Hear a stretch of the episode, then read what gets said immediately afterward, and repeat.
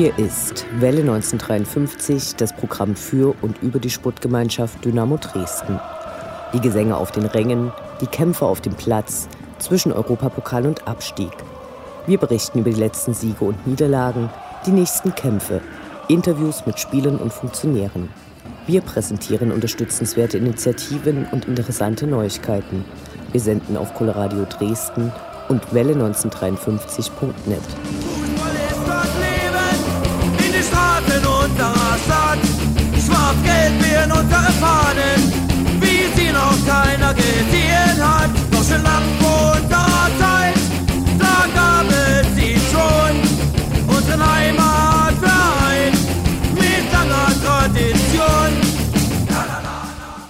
Zwei Spiele, eine Niederlage, ein Unentschieden, kein Dynamo-Tor. So sieht die sputtliche Bilanz der letzten beiden Wochen aus. Kurz vor der Winterpause überwiegt also die Enttäuschung, aber ein Spiel gibt es ja noch am Sonntag, auswärts auf der Alm. Immerhin liegt Dresden nun mit 26.000 Auswärtsfans in eben dieser Wertung unangefochten auf dem ersten Platz. Das ist doch auch was. Schlechte Nachrichten hingegen für das heimliche Wappentier des Vereins, die Giraffe. Mit dem Neubau des Stadions verschwanden damals die nach den Tieren benannten Flutlichtstrahler. In der freien Natur sieht es noch schlimmer aus. Dort wird die Giraffe nun auf der roten Liste als gefährdet eingestuft. In den letzten 30 Jahren ist die Population der ikonischen Tierart um 40 Prozent gesunken. Wenig Gutes auch von der Innenministerkonferenz. So sollen künftig Empfehlungen der Polizei zur Kürzung des Gästekartenkontingents für die Vereine verpflichtend werden. 10%-Regel AD, wir sagen Pfui. Derweil schmeißen Dynamo und viele, die Dynamo dafür nutzen, die Weihnachtsgelddruckmaschine mit hübschen und weniger hübschen Geschenkmöglichkeiten an, Commerz Allee. Wir haben für die heutige Sendung mit Matze vom Schwarz-Weiß Dynamo Blog gesprochen, auf dem die von der Liebe zu Dynamo inspirierte Street Art in Schwarz-Weiß Fotografien gesammelt und veröffentlicht wird. All dies jetzt und mehr in der 51. und letzten Ausgabe des Jahres 2016. Mein Name ist Anne Vidal, sportfrei.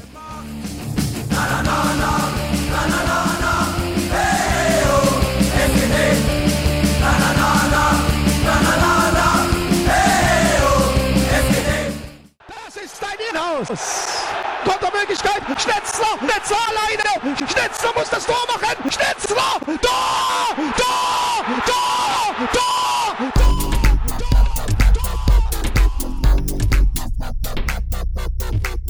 Der Blick zurück. Was ist passiert? Was war großartig? Was hätte nicht geschehen dürfen? Infos zu den absolvierten Liga- und Pokalspielen.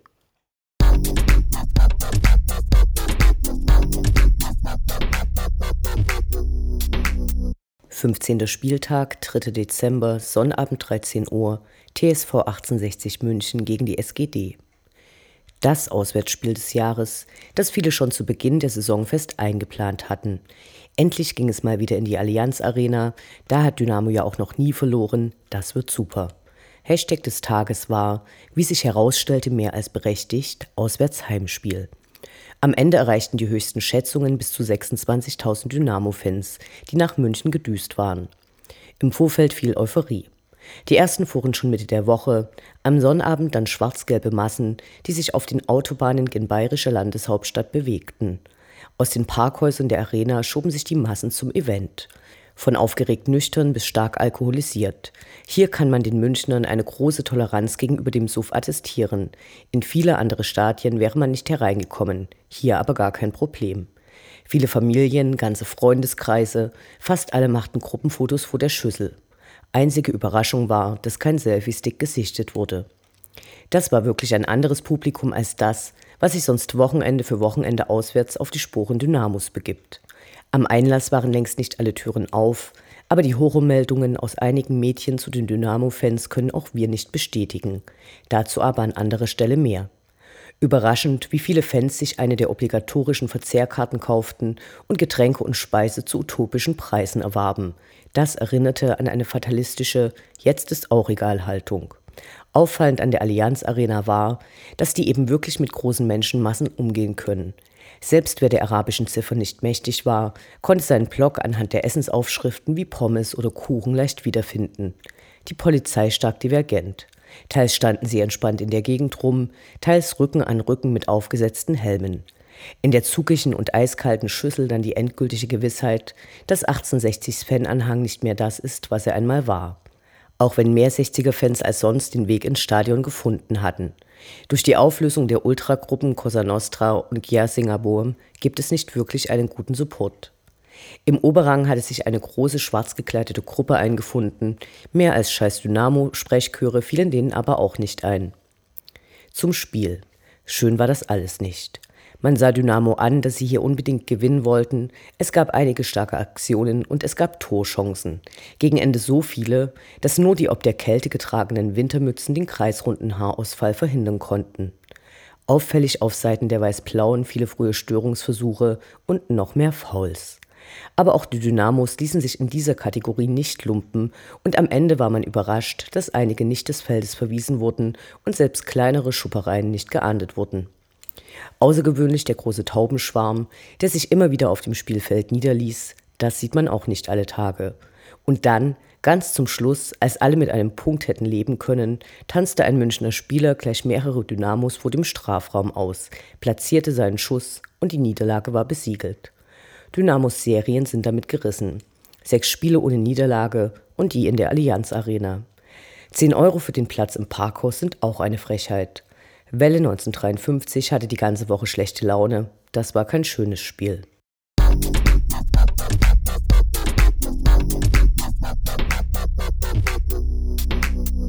Sechzehnter Spieltag, 9. Dezember, Freitag 18.30 Uhr, die SGD gegen den Karlsruher SC.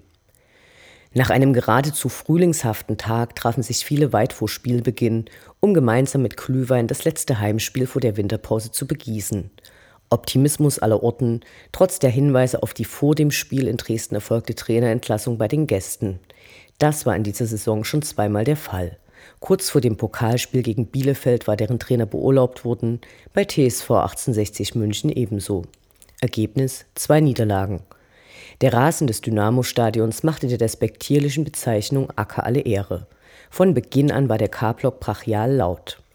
Die Mannschaft des KSC, deren Offensivschwäche wohl bekannt ist, wählte folgerichtig die Mauer als taktisches Mittel. Deren Interimstrainer Lukas Kwasniok zeigte am Spielfeldrand eine körperlich sehr engagierte Leistung, musste aber später feststellen, dass er sein eigenes Wort nicht hören konnte. Dynamo startete mit der gleichen Elf wie in München und zu Beginn gab es hoffnungsvolle Szenen mit Erik Berko, der seine Schnelligkeit zeigte, aber kurz vor dem Tor abgefangen werden konnte. Dann wurde es sehr zäh. Trotzdem sehr deutlich zu spüren, der unbedingte Siegeswille von Dynamo, alle rannten, alle kämpften, einige vielleicht etwas übermotiviert. Das Mauern der Gegner war nicht die einzige Waffe ihres Arsenals, denn es wurde gefault, und zwar sehr ausgiebig und heftig. Auch die Darstellung körperlicher Schmerzen ohne Berührung des Gegners war vorher ausgiebig eingeübt worden. Ob dafür Fachkräfte der Badischen Schauspielschule im Einsatz waren, konnten unsere Recherchen nicht zweifelsfrei bestätigen. Schiedsrichter Christoph Günsch, ein Neuling in der zweiten Liga und das erste Mal in Dresden, schien oft überfordert. So wurden eine Menge Tätlichkeiten der Badenden nicht geahndet, Dynamos Spiel aber häufig unterbrochen. Die Gäste erhielten die Freistöße, Dynamo die gelben Karten. Die Stimmung auf den Rängen wurde in der Folge intensiver und lauter. Mit Fußballmafia-DFB-Sprechchören wurden die ungerechten Entscheidungen bedacht. Nach einer knappen halben Stunde dann ein Zusammenprall von Stefan Kutschke mit dem Torhüter Vollert, der dramatischer als der sterbende Schwan zu Boden sank und bei fast allen die gleiche Assoziation weckte. Da war die Reinkarnation des Schachtertorwarts Mennel. Unklar nur, ob er dessen begabtester Schüler oder dessen Vorbild war oder ob er sich damit beim Schacht bewerben wollte. Wahrscheinlich hat kein weiterer Spieler in dieser Saison so viele der Dresdner Zuschauer zur Weißglut getrieben. Währenddessen hatte sich der Gäste-Fanblog Informationen gebracht. Zu hören war ob der grandiosen Lautstärke zwar nichts, aber zu Beginn war viel und ununterbrochene Bewegung zu sehen gewesen. Optischer Support also nicht schlecht. Ein Fanclub des KSC hat in der letzten Woche Spenden für die Ablösung des Trainers Thomas Oral gesammelt und angekündigt, falls sich das von selbst erledigen sollte, die Spenden der Kuriokasse der Karlsruhe Ultras zur Verfügung stellen zu wollen. Offensichtlich mit Erfolg. Oral wurde vom Verein freigestellt und die Badener zeigten gleich mal eine Choreo. Dazu versammelten sich alle Gästefans in den oberen zwei Dritteln, an der unteren Kante das Spruchband Meine Liebe und mein Fluch, dazu ein über einen großen Teil der Leute hochgezogenes Banner, auf dem das KSC-Logo mit Cannabisblatt unterlegt war. Klar erwarteten dann alle Pyro, aber es dauerte so lange, dass man sich fragte, ob die einfach das Spiel nicht mehr weitersehen wollen. Dann Plinker und etwas Rauch. Vor dem Nachthimmel sah das trotz der geringen Größe recht beeindruckend aus. Kurz danach fiel Bewegung und Polizei im Gästeblock. Einige wollten wohl in den R-Block eindringen. Den pfeifenden Dresdnern sei hier gesagt, dass so etwas allen Gästefans blühen kann, auch den Dresdnern auswärts, und dass bei so etwas oft Unbeteiligte die volle Breitseite abbekommen. Hier wollte wohl die hiesige Polizei gleich mal zeigen, was sie im lokal medial hochbeachteten Einsatztraining in der letzten Woche am Dynamo-Stadion gelernt hatte. Naja. Auch für die Feuerwehr war es ein aufregender Tag. Vor dem Spiel ein Fehlalarm, weit nach Spielende brannte dann in einer Loge noch eine Tischdecke und führte zur Evakuierung der noch im Stadion Verweilenden. Jetzt waren jedenfalls alle auf 180 und Edith Geier packte einen Fan mädchenwirksam am Kragen, der beim Auslaufen zur Pause auf die Spieler rotzen wollte. Mit dem 0 zu 0 ging es in die Pause. Danach brachte Cheftrainer Uwe Neuhaus Paco Testrot für Andreas Lamberts. Endlich eine Doppelspitze. Nun spielte sich das Spiel fast nur noch in der Hälfte der Badener ab. Chancen gab es und das nicht zu knapp, nur kein Tor. Das Spiel sah besser aus als in München, aber Niklas Hauptmann und Marvin Stefaniak wurden schmerzlich vermisst. Die KSC-Fußballer bewarben sich eindrücklich um den Titel unbeliebtestes Team der zweiten Liga. Fast ganz am Ende gab es nochmal Aufregung und Geschuppe auf dem Spielfeld. Und es war es dann. Das erste Mal überhaupt ein 0 zu 0 zwischen Dynamo und dem KSC. Nach dem 0 zu 0 in Heidenheim erst das zweite Mal in dieser Saison, dass die Fans, egal von welcher Mannschaft, überhaupt kein Tor bejubeln konnten. Die Goldfüße waren enttäuscht, aber am Sonntag geht's ja weiter. PS. Falls es nicht aufgefallen sein sollte, das Wort Chancenverwertung kam in diesem Spielbericht nicht vor. Es gab ja auch keine. Unendlich sind die Weiten des Universums der Sputtgemeinschaft Dynamo Dresden. Alles rund um die SGD.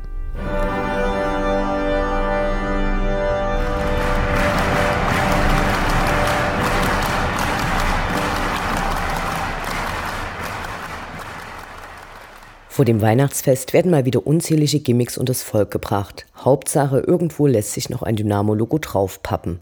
Der Verein wirbt erneut damit, die, Zitat, Mitgliedschaft unter den Baum zu legen. Zitat Ende. Warum Welle 1953 das problematisch findet, auch wenn dieses Jahr keine Sonderumlage mit drin ist, haben wir ausführlich im letzten Jahr erläutert. Pünktlich zum Weihnachtsfest dann noch eine Buchveröffentlichung, die wir empfehlen möchten, denn hier geht es tatsächlich um Dynamo und das Allerwichtigste, die Fans. Der Spuckelch, bekannt durch seine lustigen Kolumnen zum SGD-Wahnsinn, hat die Dynamo-Fibel herausgegeben.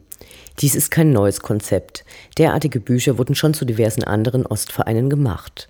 Anders als in den Dynamo-Standardwerken Schwarzer Hals, Gelbe Zähne, die die eher erlebnisorientierten Fans vor allem der Vergangenheit zeigt, hat Spuckelch hier eine Vielzahl von Geschichten von Dynamo-Fans außerhalb der körperbetonten Auseinandersetzung eingesammelt.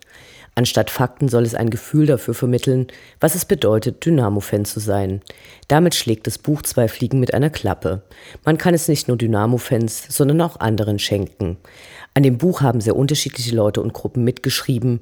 Für den Preis von 10 Euro muss man sich auch nicht allzu sehr verschulden.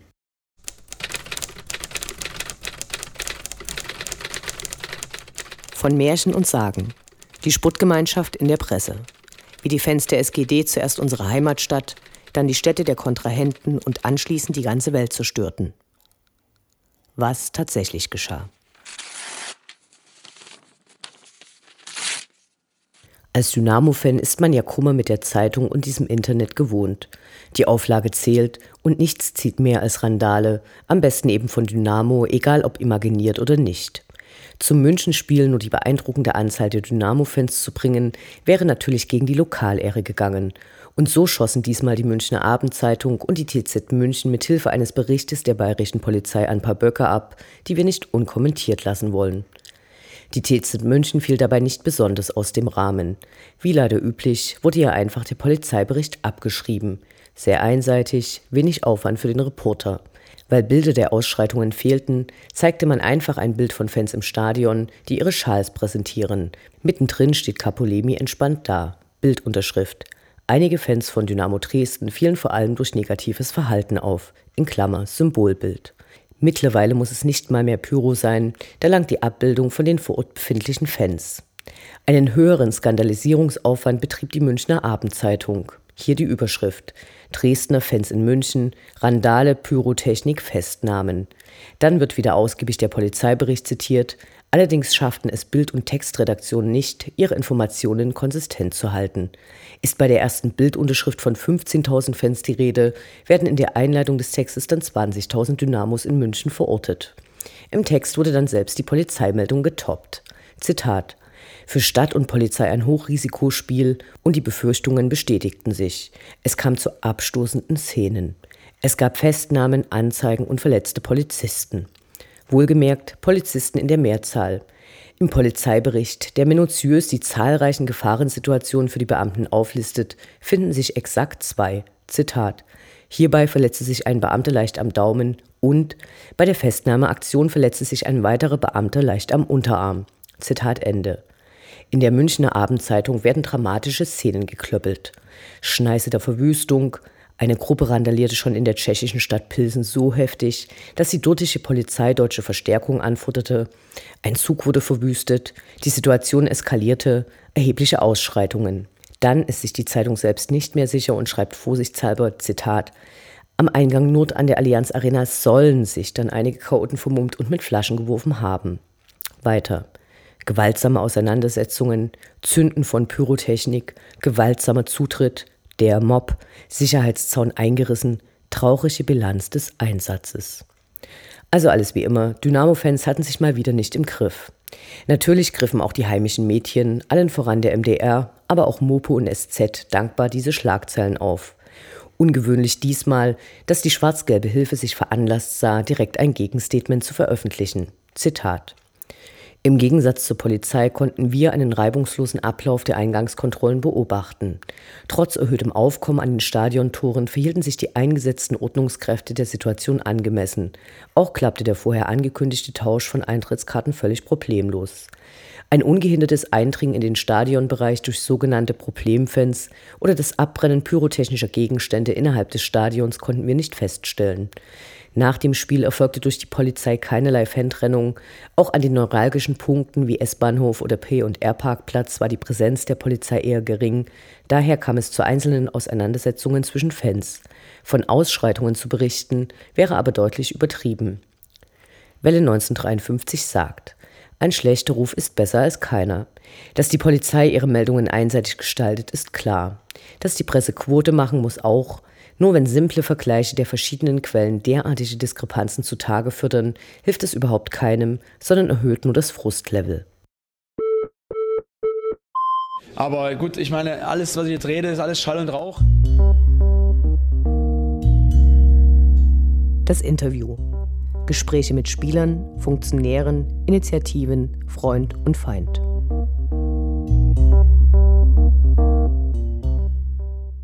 Wir sprechen heute mit Matze, dem Fotografen und Betreiber des Blogs Schwarz-Weiß Dynamo, der Schwarz-Weiß-Fotografien von Dynamo Dresden Street Art macht und auf seinem Blog veröffentlicht. Wir freuen uns, dass es geklappt hat und sagen Hallo. Hallo. Zunächst, wie sieht deine Dynamo-Fan-Biografie aus? Also seit wann bist du Dynamo-Fan? Was waren für dich Höhepunkte? Also ich bin noch gar nicht so lange bei, bei Dynamo unterwegs. Erst seitdem ich nach Dresden gekommen bin, das war vor ungefähr zehn Jahren, und Höhepunkte waren seitdem natürlich die Aufstiege, bestimmte Pokalspiele wie Leverkusen oder auch Auswärtsfahrten nach Rostock zum Beispiel. Du dokumentierst seit Anfang 2012 Graffitis, die in unterschiedlichster Größe, Kunstfertigkeit und Lokalität das Stadtbild prägen. Wie bist du auf die Idee gekommen? Die Idee kam mir, weil ich war immer Anhänger von, von Fotografie, also es war mein Hobby zur Jugendzeit. Dann hatte ich das lange Jahre ver, vernachlässigt oder gar nicht mehr fotografiert und erst vor kurzem, dann, also vor fünf Jahren, hatte ich angefangen zu fotografieren und dann kam mir irgendwie der Gedanke, doch das eine mit den anderen zu verbinden und dann, weil mich die Graffitis auch interessiert hatten oder fasziniert hatten, um daraus da so einen Blog zu gestalten.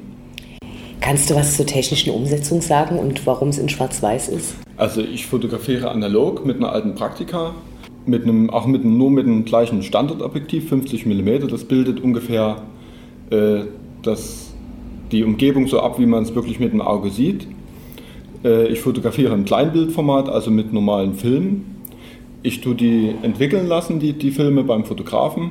Und dann entwickle ich die dann digital nach. Das heißt, ich scanne, ich scanne die Negative und äh, vergrößere die dann am Computer im Photoshop.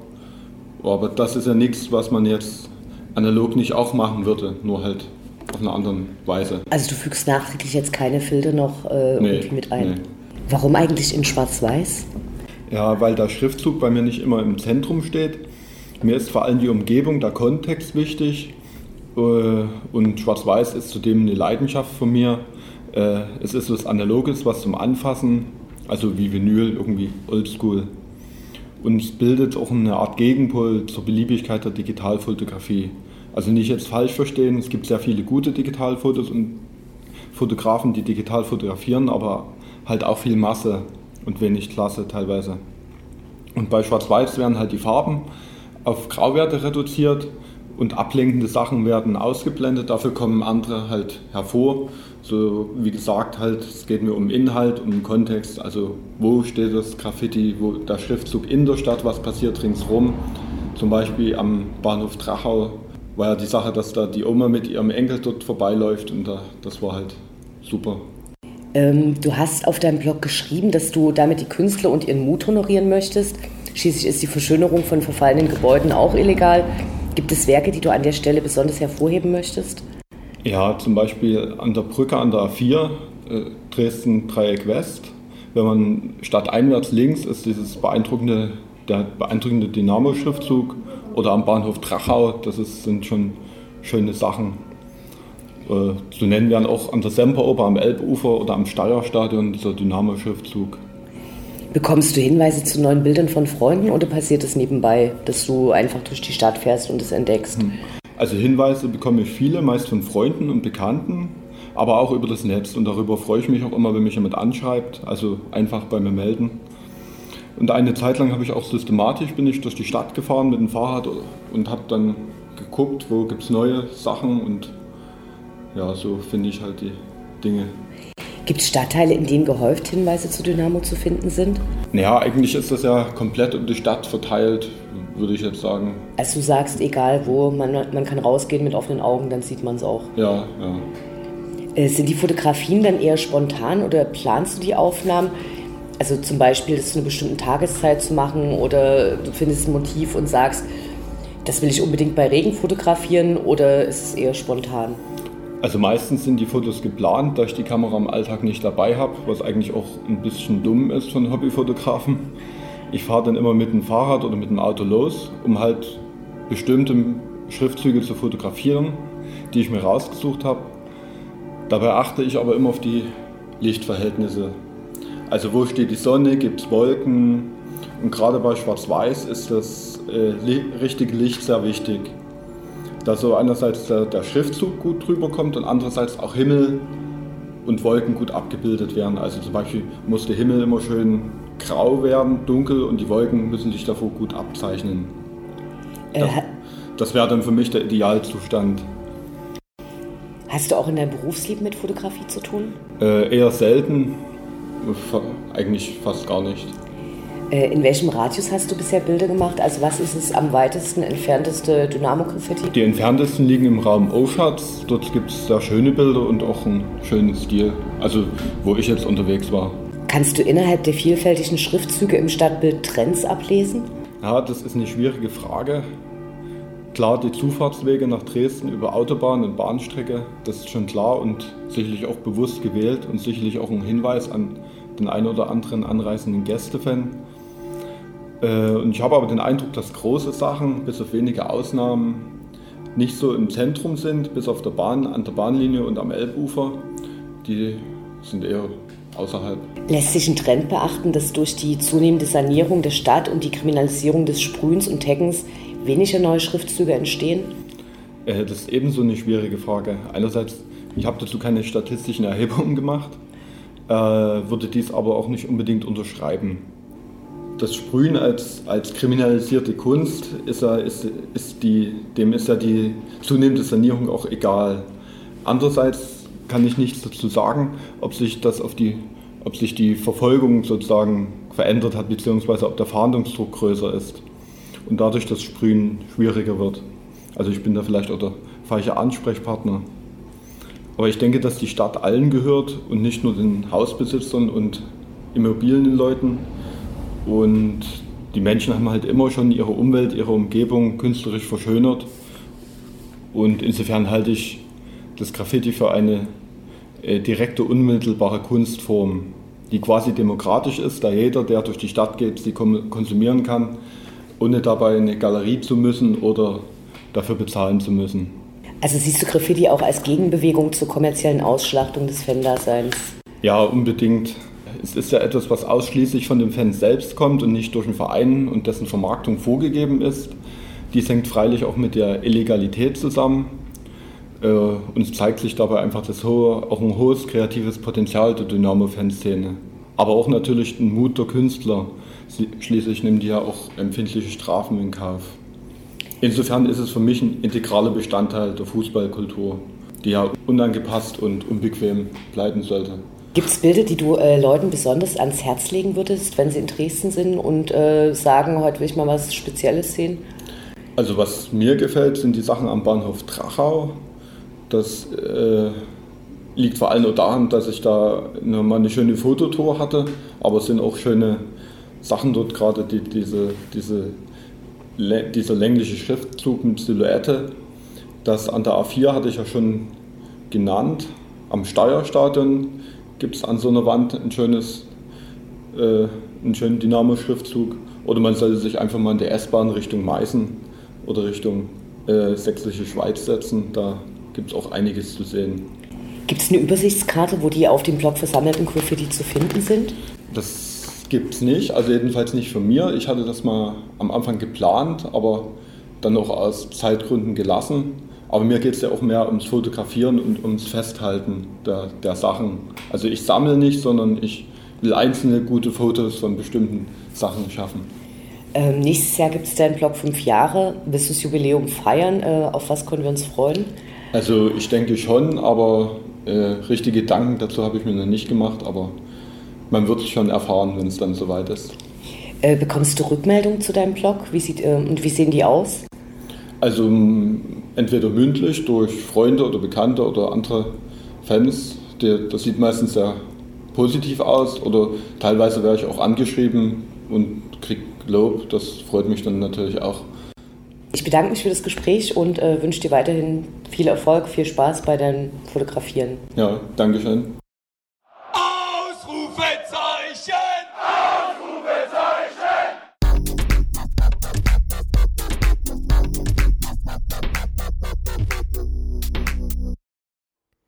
Der Blick nach vorn.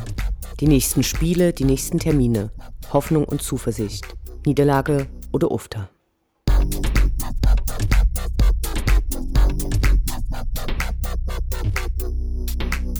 Siebzehnter Spieltag, 18. Dezember, Sonntag 13.30 Uhr, DSC Arminia Bielefeld gegen die SGD.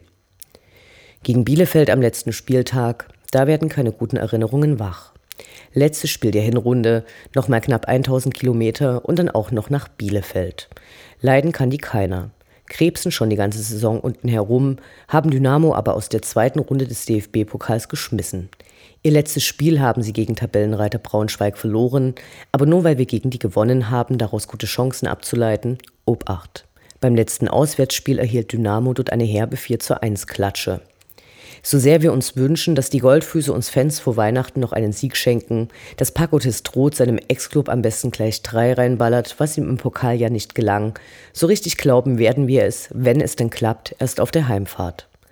Egal wie schlecht die Welt und die Nachrichten aus ihr im vergangenen Jahr waren, bei Dynamo lief es überragend und wir sagen schon mal in jedem Fall Danke. Wir verabschieden uns in die Weihnachts- und Winterpause und hören uns dann in fünf Wochen am 19. Januar. Auf Wiederhören.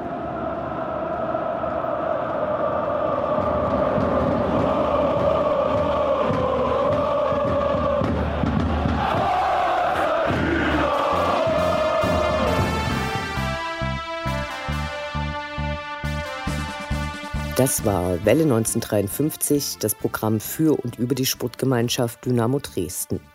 Eine neue Sendung über die SGD, uns, die Fans und alle Neuig und Widrigkeiten auf dem Weg zum Europapokal gibt es in zwei Wochen bei Coloradio und zum Nachhören im Internet auf welle1953.net als Podcast, den ihr selbstverständlich abonnieren könnt, um keine Sendung zu verpassen.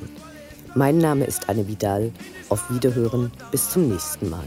Schwarz-Gelb wie in unsere Fahnen, wie sie noch keiner gesehen hat. Deutsche lang